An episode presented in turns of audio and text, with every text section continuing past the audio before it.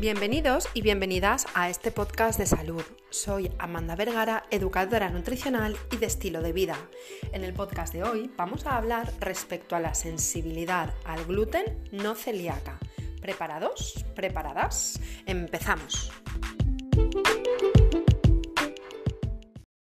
Algunas personas, tras la ingesta de pan, cereales, harinas, masa de pizza, empanadillas, pastas o cualquier otro producto o alimento que tenga trigo o que tenga gluten sienten una sensación de malestar a nivel digestivo.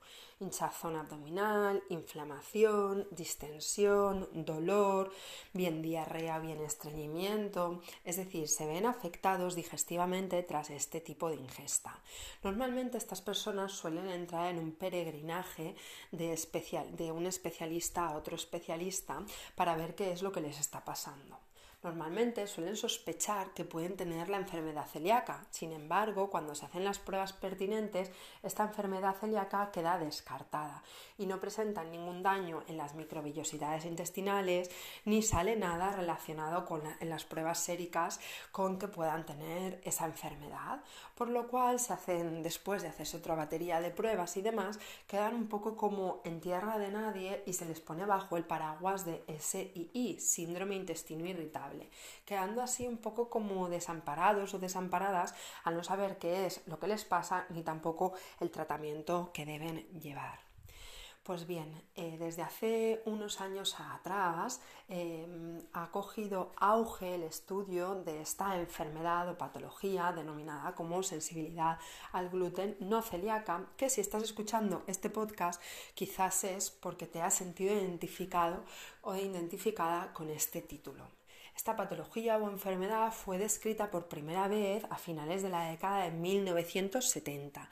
Sin embargo, hasta el 2010 no se puso más en auge los estudios y a partir de aquí fue cuando fue incluida en el espectro de trastornos relacionados con el gluten. A día de hoy no se sabe con precisión y exactitud qué es lo que desencadena esta patología. Si puede ser bien el gluten como el factor más eh, mirado eh, o más sospechoso, pero también se está viendo que puede ser otros componentes del trigo que no tienen que ver con el gluten. Las únicas certezas que se saben a día de hoy de esta patología es que los pacientes no son celíacos, es decir, cuando se les hacen las pruebas no sale la enfermedad celíaca, ni tampoco los pacientes presentan alergia al gluten o al trigo. Estas dos cosas están claras, es decir, ni son celíacos ni presentan alergia al gluten o al trigo, pero sí que presentan los síntomas digestivos y o extradigestivos característicos de la enfermedad celíaca.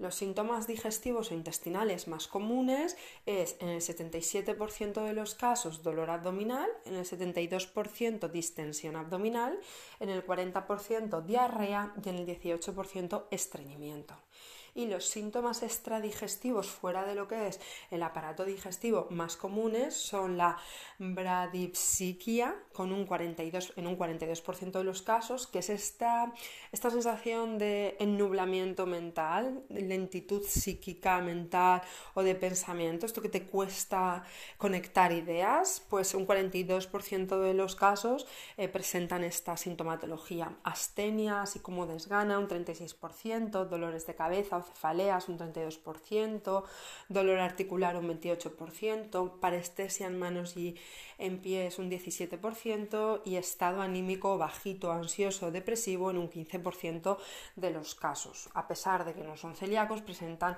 eh, síntomas característicos de esta enfermedad celíaca. Aparte de esto, de que no son celíacos, de que no tienen alergia al gluten y presentan la misma sintomatología como si fueran eh, celíacos, pues eh, se dan otras dos cosas muy determinantes, que es que mejoran con una dieta sin gluten y empeoran cuando tienen contacto con, eh, el gluten. Y es una enfermedad o patología que se estima que afecta a día de hoy a entre un 6 y un 10% de la población Es decir, tiene una prevalencia de 6 a 10 veces más que la enfermedad celíaca, que se dice que afecta a un 1% de la población. Es decir, afecta entre un 6 y 10% de la población. Es un porcentaje bastante, bastante alto de la población que, que la sufre, ¿no? Y bueno, pues ¿qué pasa? Que a día de hoy no existen biomarcadores para su diagnóstico, es decir, no existen pruebas específicas para saber si la padecemos, ¿no? Pero hay cuatro cosas que sí que nos dicen Em, que sí que un poco nos conducen a pensar que, sí que existe tal patología, ¿no? Que es la primera de ellas es haber descartado la enfermedad celíaca, es decir, que los anticuerpos de antitransglutaminasa y antiendomesio en sangre sean negativos y que no se observe ninguna atrofia ni daño en las vellosidades intestinales en la biopsia que se haga, ¿vale? Lo segundo es que está descartado la alergia al trigo. No hay inmunoglobulinas E específicas del trigo en sangre y los resultados dérmicos en las pruebas cutáneas son también negativos.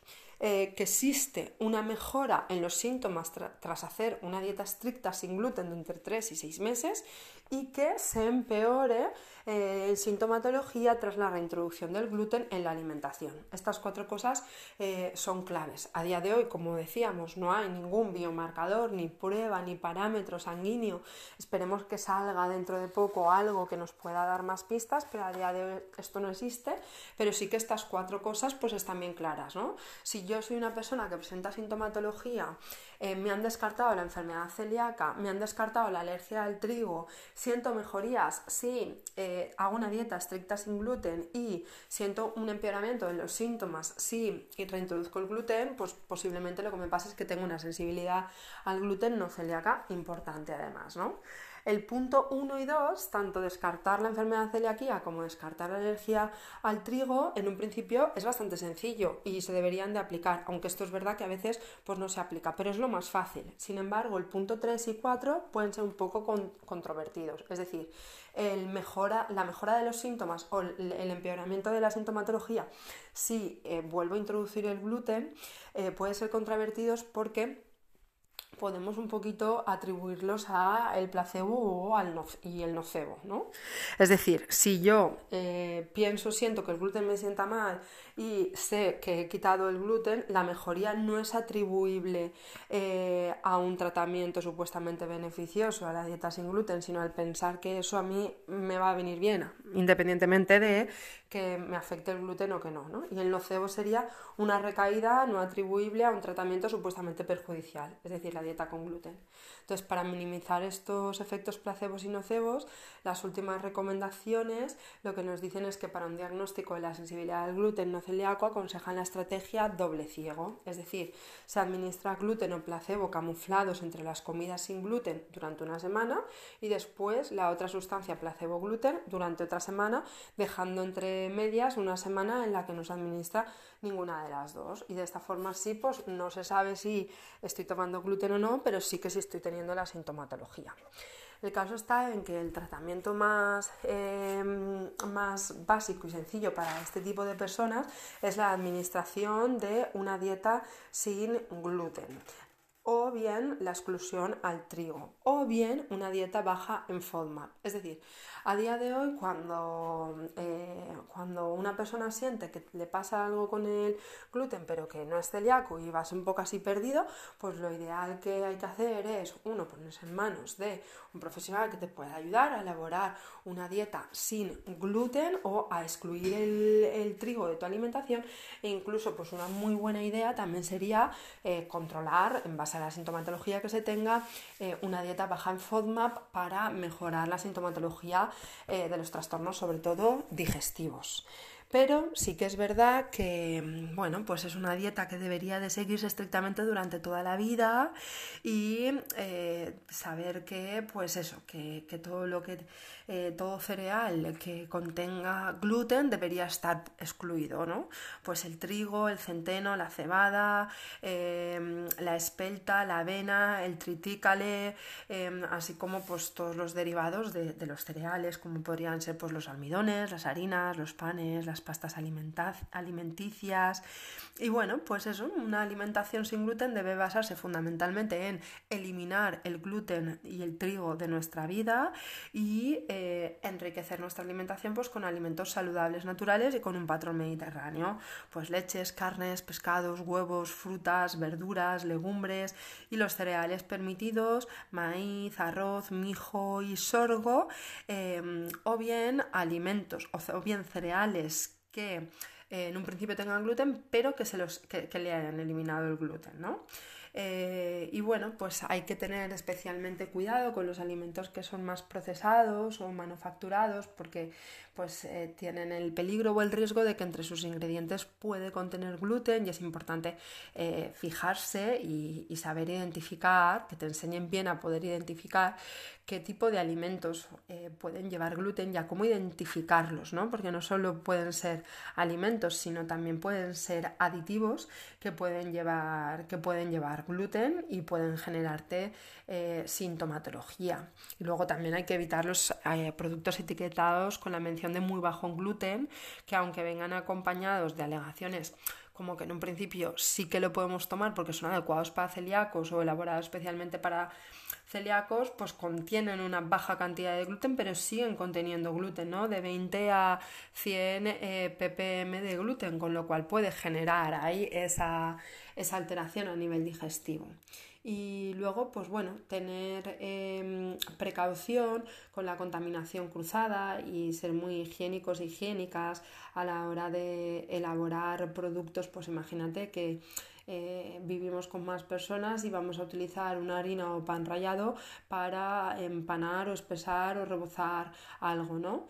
Eh, pues ahí lo idílico sería pues intentar utilizar una harina o un pan rallado sin gluten, es decir, evitar que haya esa contaminación que pueda haber que puede empeorar nuestra, nuestra sintomatología. Y hay un consejo como muy práctico y muy básico que es ante la duda de si un producto eh, puede contener gluten, pues no consumirlo. Y pues seguro que, seguro que, que evitamos el peligro, ¿no? En ese sentido. Lo más importante es un poquito saber a mi modo de ver, qué es lo que te pasa, cómo puedes eh, solucionarlo y qué estrategias puedes seguir para tener una alimentación con la mejor calidad posible que mejore tu sintomatología y que te permita vivir con buena calidad de vida.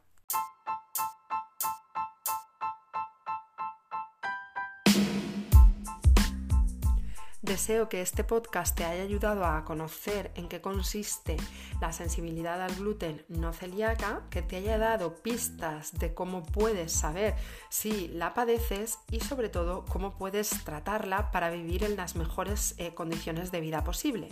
Comparte este podcast con aquellas personas a las que consideres que le puede ayudar. Nos vemos próximamente con nuevos episodios.